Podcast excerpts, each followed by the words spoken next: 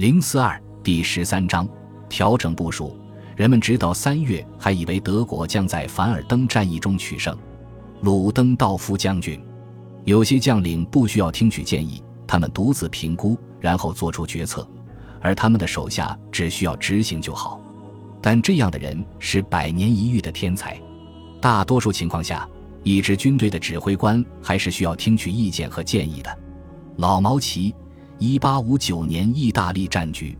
二月二十七日，艺术家弗兰茨·马克从凡尔登前线写回的家信充满了惊叹的语气。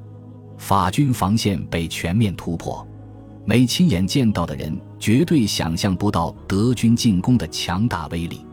他还用怜悯的口吻加了一句：“那些可怜的军马。”三月二日，他的家信已经从反面流露出对战事发展的一丝担忧。我从不怀疑凡尔登会被攻占。三月三日的家信完全悲观了。好几天以来，人类所能想象的最可怕的事情在我身边发生着。第二天，一枚法国炮弹炸死了这位天才的艺术家，书信就此中断。在任何一场重大的危机当中，其中一方总是被包围着自己的各种难题所困扰，却很难想到敌方阵营也同样艰难。这种情况让研究战争的学者感到很有意思，却会让实际参战者沮丧不已。面临巨大压力的法军当时不知道，德国人精心制定的战役计划实际上也正在分崩离析。德军的进攻到二月底取得了令人振奋的初期成功，可是已经基本上自然而然地停顿下来了。整个攻势在泥泞中举步维艰。根据法金汉用炮兵火力将法军碾碎的指导思想，德军第五集团军的炮兵奉命，疑似法军第一道防线被占领，就向前转移阵地。德军制定的炮兵交替掩护越进方案是参谋工作的杰作，可是德国军事计划的杰作常常会被现实打乱。这次一个小疏忽就打乱了整个计划，战场上的所有道路都被德军自己的炮火击毁。而每一寸土地上都布满了巨大的土堆和弹坑，计划中没有考虑到重炮在这种地形上移动将遇到的困难。春季冰雪融化，对法军通往凡尔登的运输生命线构成了巨大的威胁，但它对德军危害更大。它把战场上的土地变成了黏糊糊的泥潭，德军步兵齐膝的高筒皮靴被吸进泥潭，八吨重的榴弹炮一直陷到轮轴。德军新装备的牵引车太少，马力也不够强大，无法把大炮拉出泥潭，所以德国人只能依靠人和马的力量。他们付出了超人的努力，才把大炮向前挪动到位，却耽误了宝贵的时间。这意味着，在德军攻势中至关重要的二百一十毫米重炮，在最被需要的时候却无法投入作战。越来越多法军一百五十五毫米远程大炮现在到达战场。击毁了很多转移阵地过程中暴露在空地上的德军大炮。第三军勇敢的野战炮兵指挥官洛特赫老将在战役第一阶段经常在最前沿的炮兵阵地督战，此时被一枚法军炮弹弹片击中身亡。弗兰茨马克所在部队的军马伤亡特别惨重，一天之内就死亡七千匹，其中有九十七匹是被同一颗法国海军大炮的炮弹炸死的。此外，长时间开火的磨损也加剧了德军重炮的损失。德国人付出超人的努力，把一门四百二十毫米巨炮牵引着穿过福塞森林前移，想用它炮轰苏维尔堡。结果，大炮在进入新阵地后，刚打到第三炮时，就因为身管磨损而炸了膛，整个炮组几乎都被炸死。德军大炮终于到位之后。炮手们的疲劳也降低了德军火力的精确度和射速。最后还有一点，那就是战场本身和各条道路的状况都很糟糕。沃埃夫尔平原地区泥泞更甚，炮队堵塞在道路上，现场一片混乱。德军无法向前线运输足够的弹药，来保证像战役头四天那样密集的火力。德军的炮弹供应非常紧张，到三月三日。数个榴弹炮连因之不得不撤出战场。经过贝当的重新组织，法军炮火变得越来越有效。德法两军的炮兵火力此消彼长，产生了立竿见影的致命后果。德军冲锋部队越来越经常地发现，法军的机枪阵地没有被己方的炮火准备摧毁。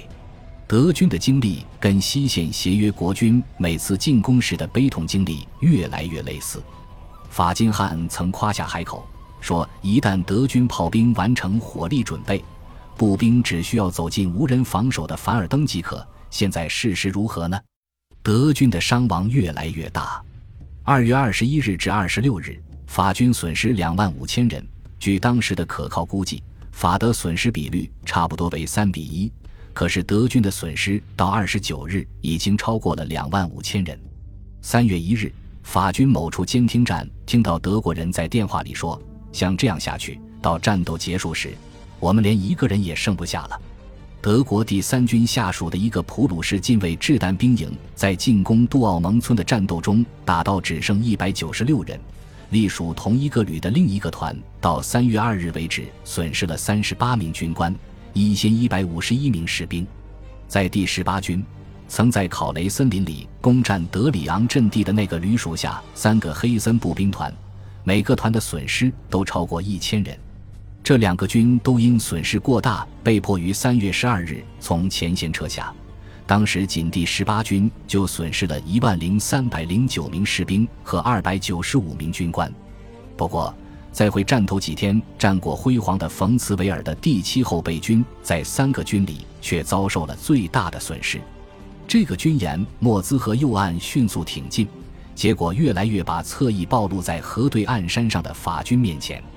贝当在二月二十七日就已经在左岸山地上集结了一支令人生畏的重炮兵。